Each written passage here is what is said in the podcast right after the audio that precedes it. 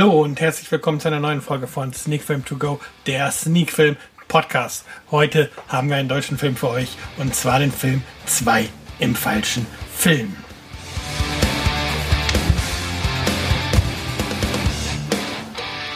Ja, und damit sind wir auch schon mittendrin in dieser neuen Folge, in Folge 53 von Sneak Film To Go, der Sneak Film Podcast. Und wie gesagt, heute geht es um einen deutschen Film, und zwar zwei im falschen Film, kommt ähm, laut kinofreund.com am 31.05.2018, also Ende diesen Monats. Heute ist der 13.05.2018. Also am Ende diesen Monats kommt er in die Kinos und ja, bevor wir mit dem Hauptfilm anfangen, sei so viel gesagt. Es ist ähm, tatsächlich der Film, mit dem ich in die letzte Filmwoche gestartet bin, nachdem ich ja letzte Woche über Star Wars geredet habe und dann nicht wirklich Filme geguckt hatte davor. So ist es auch diese Woche. Bis zu diesem Film habe ich nicht viel geguckt, aber zwischen den beiden Aufnahmen habe ich tatsächlich einiges an Filmen geguckt und so kommt jetzt erst einmal der Filmrückblick für das, was zwischen dem letzten und diesem Podcast geguckt wurde. Und ich sag mal so, zumindest ähm, einen der Filme aus dieser Zeit werde ich wohl noch im Podcast besprechen und ja, trotzdem einmal kurz die Überblick, was ich geguckt habe. Da wäre zum einen die Dokumentation Smash Motorized Mayhem. Ähm, dort geht es um Schulbusrennen ähm, Schulbusrennen finden wohl im Orlando, im Orlando Speedway statt. Und ja, da geht es ein bisschen über die Geschichte vom Schulbusrennen, aber eigentlich ist es ganz viel Talking Heads und leider nicht so spannend, wie ich erwartet hätte. Aber ja, wer mal über was ungewöhnliche Rennen etwas sehen möchte, kann diese Netflix-Doku sich antun. Geht auch gar nicht so lang. Ich meine, etwas über eine Stunde, also durchaus mal einen Blick wert aber halt nicht zu viel erwarten. Dann ebenfalls auf Netflix habe ich geguckt Opening Night. Ähm, da geht es um eine Broadway-Produktion, wo die Öffnungsvorstellung etwas chaotisch verläuft, weil die Darsteller so Beziehungsprobleme etc. haben und hat seine Momente, aber er war unter der Rubrik Musical, aber ist mehr eine zweiklassige Komödie. Dann das Lowlight der Woche der Film The Thirsty Dead von 1974 gesehen auf Amazon. Ähm, ja, soll ein Horrorfilm sein. Es geht darum, dass ähm, ein paar Frauen entführt werden und bei einem komischen Kult gefangen gehalten werden und es sich herausstellt, dass dieser Kult so eine Art ja, Vampir-Kult, irgendwas in die Art ist. Auf jeden Fall brauchen sie das Blut der Damen eine soll die Auserwählte sein und ja, schlecht gespielt, schlecht gefilmt, null Spannung, links liegen lassen, niemals, niemals gucken. Dann wieder Doku, Ice Guardians, ein Film über eine aussterbende Rasse im Profi-Eishockey. Dort geht es um die Enforcer. Enforcer sind beim Eishockey die oder der Spielertyp, der die technisch versierten Stars sozusagen beschützt. Also wenn ein Foul gegen einen dieser Stars begangen wird, dann sind die Enforcer zur Stelle und klären mit den Fäusten oder mit einem harten Check. Das Ganze. Und ja, es geht ein bisschen rum, braucht man diesen Spielertyp? Ist dieser Spielertyp noch zeitgemäß etc. etc. Für mich als Eishockey-Fan sehr interessant und ja, ein schöner Blick auf diese Art von Spielertyp und ja, die auch ein bisschen den schlechten Ruf von dem Spielertyp wegnimmt habe ich auf Netflix geguckt und würde ich sagen, absolut sehenswert. Dann wieder Amazon, zwei Teile geguckt. Houdini mit Adrian Brody ja, als Houdini. Eigentlich ein interessantes Biopic, ein bisschen zu lang. Dadurch, dass es ein Zweiteiler ist und dann geht dann an die drei Stunden und ja, man hätte aus meiner Sicht sicherlich ein bisschen was weglassen können, um es spannender, um es ja, straffer zu machen. Kann man sich aber auch durchaus mal angucken. Ähm, Adrian, Adrian Brody spielt wirklich gut. Und dann der Film, wo ich eben schon angehört habe, dass ich vermutlich einen eigenen Podcast drüber machen werde. Und zwar Quartermain 1, ähm, im Englischen King Solomons Mines. Ähm, ganz übler Indie-Rip-Off. Hab ihn irgendwie deutlich besser in Erinnerung gehabt, ähm, da ich in meiner Kindheit öfters mal geguckt habe. Und ja, ich habe den zweiten Teil auch noch hier und der Plan ist jetzt den zweiten Teil zu gucken und dann kurz einen Podcast oder was heißt kurz dann einen Podcast aufzunehmen über beide Teile über King Solomons Mines 1, also über Quartermain 1, King Solomons Mines und dann den zweiten Teil. Und dann können wir jetzt eigentlich auch zum Hauptfilm des heutigen Tages kommen, den bereits angesprochenen zwei im falschen Film.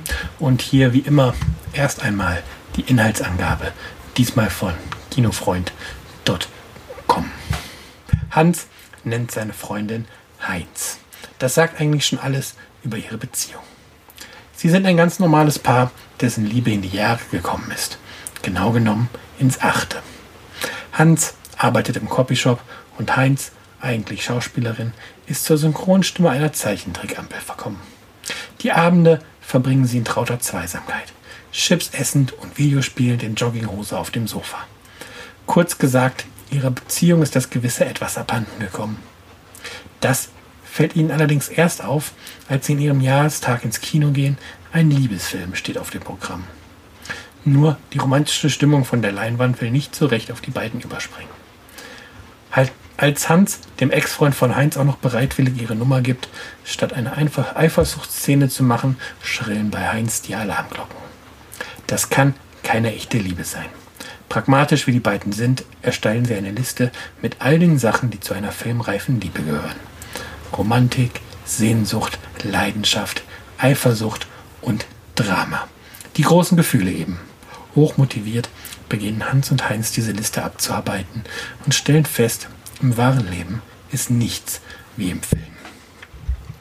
Ähm, was nach einem Film klingt, der tatsächlich mit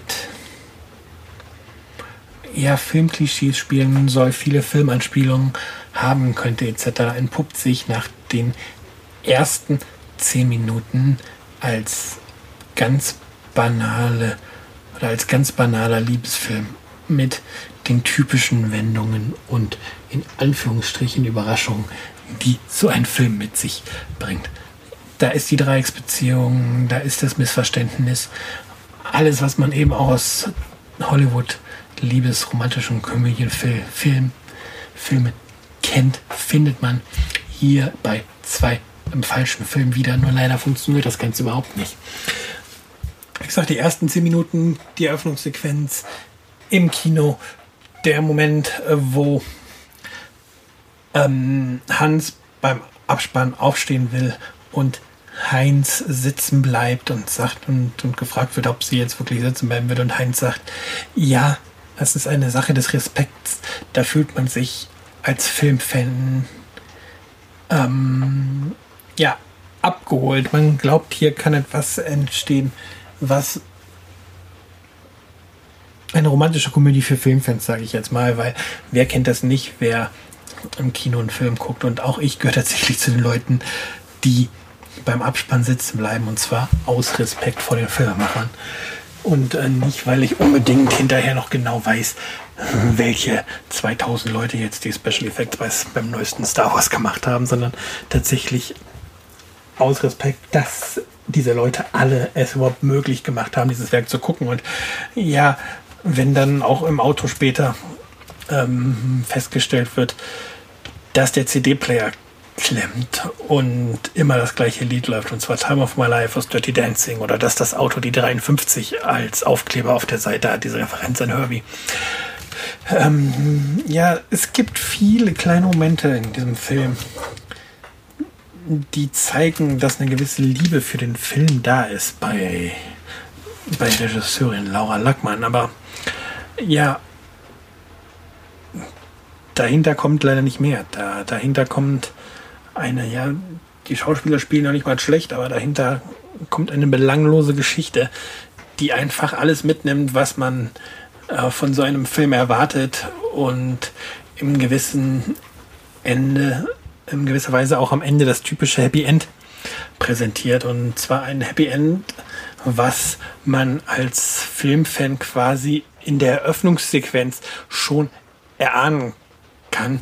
Ja, das ist jetzt ein kleiner leichter Spoiler, aber macht den Film jetzt auch nicht so kaputt, hoffe ich. Ähm ja, der Film bewegt sich halt tatsächlich zu sehr im Klischeebereich und hatte oder man hatte nicht den Mut, den Weg der ersten zehn Minuten zu Ende zu gehen und dann Heinz und ähm, dann Heinz später im Batman-Kostüm auf einer Party auftreten zu lassen. Und ja, die ganze Hollywood-Party, das wirkt dann weiter im Film mh, hm, halt nicht mehr zu Ende gedacht und halt eher aufgesetzt, während man halt die, in den ersten zehn Minuten das oder ja, die Hoffnung aufkommt, dass hier eine Komödie auf einen zukommt, eine romantische Komödie, die genau, ja, genau das trifft, was, was, was äh, ein Filmfan ausmacht, wie Filmfans eventuell auch Liebe erleben, ein bisschen verblendet von der schönen Welt Hollywoods etc. Aber nein, am Ende kommt eine klischeebehaftete, vorhersehbare Komödie bei rum, wo man sich, oder wo zumindest ich froh war, dass am Ende der Abspann erreicht war und dass, ich sage es jetzt mal, dass das Grauen, auch wenn es vielleicht ein bisschen zu hart ist, das Grauen ein Ende hatte. Hier wurde wirklich, wirklich eine große Chance vertan. Und ich bin wirklich gespannt, wenn der Film Ende des Monats in die Kinos kommt, ähm, wie viel Publikum zwei im falschen Film wirklich erreichen kann. Kurz noch ein paar ähm, Fakten zum Film FSK ist bisher noch nicht bekannt. Ich gehe mal entweder von einer 0 oder von einer 6 aus. Im ganz schlimmen Fall gibt es wegen ein bisschen nackter Haut eine FSK 12, aber ich gehe eigentlich mal von einer FSK 0 oder von einer FSK 6 für den Film aus. Schauen wir mal, was es am Ende wird. Ähm, Filmstart, wie gesagt, 31.05.2018 und das Ganze im Verleih vom Farbfilmverleih mit einer Länge von 107 Minuten Regie, die eben erwähnte Laura Lackmann, die mir bisher gar nichts sagte. Und in den Hauptrollen haben wir Laura Tonke und Marc Rosemann. Ähm, Wertung. Am Anfang von den ersten 10 Minuten wäre es eine 6 bis 7. Für die restlichen 97 Minuten sind wir eher bei einer 2 bis 3. Und ja, ich überlege tatsächlich zwei Punkte zu geben, womit er dann ähm, in die Kategorie richtig schlechte Filme fallen würde, in einer meiner Listen, die ich führe. Und ich glaube aber, es ist zu hart für den Film. Und ähm, von daher gebe ich jetzt mal drei von zehn Punkten für zwei im falschen Film. Man muss wirklich honorieren, dass es diese netten Einfälle gibt und dass die Schauspieler jetzt auch nicht wirklich schlecht sind. Aber die Story macht halt gar nichts her und ist weiß echt nicht zu fesseln und ist nicht gut. Von daher, ja, und vor allen Dingen ist die Story auch nicht gut erzählt von, von, von, von Laura Lackmann. Das, das kommt halt noch dazu deswegen muss die harte Wertung her. Drei von zehn Punkten. Schade, schade, schade. Hätte was werden können. Nun gut, dann sind wir für diese Woche auch schon durch mit der Filmbesprechung. Wir haben den Filmrückblick, wir haben den Hauptfilm gehabt und dann, ja, wenn ich so rausschaue, strömender Regen plätschert hier oder der Regen plätschert hier wirklich sehr intensiv aufs Dach. Da bleibt nicht viel übrig. Da ist nichts mit Spazierengehen etc. Von daher nutzt die Zeit, wenn das Wetter so bleiben sollte jetzt. Schaut Filme, schaut Serien und lasst mir eure Meinung da. Wir hören uns dann wieder nächste Woche zu einer neuen Folge von Sneak Film To Go, der Sneak Film Podcast. Und wie gesagt, ähm, vielleicht dann tatsächlich mit dem Quartermain Double Feature. In diesem Sinne, ich bin raus. Macht's gut. Tschüss.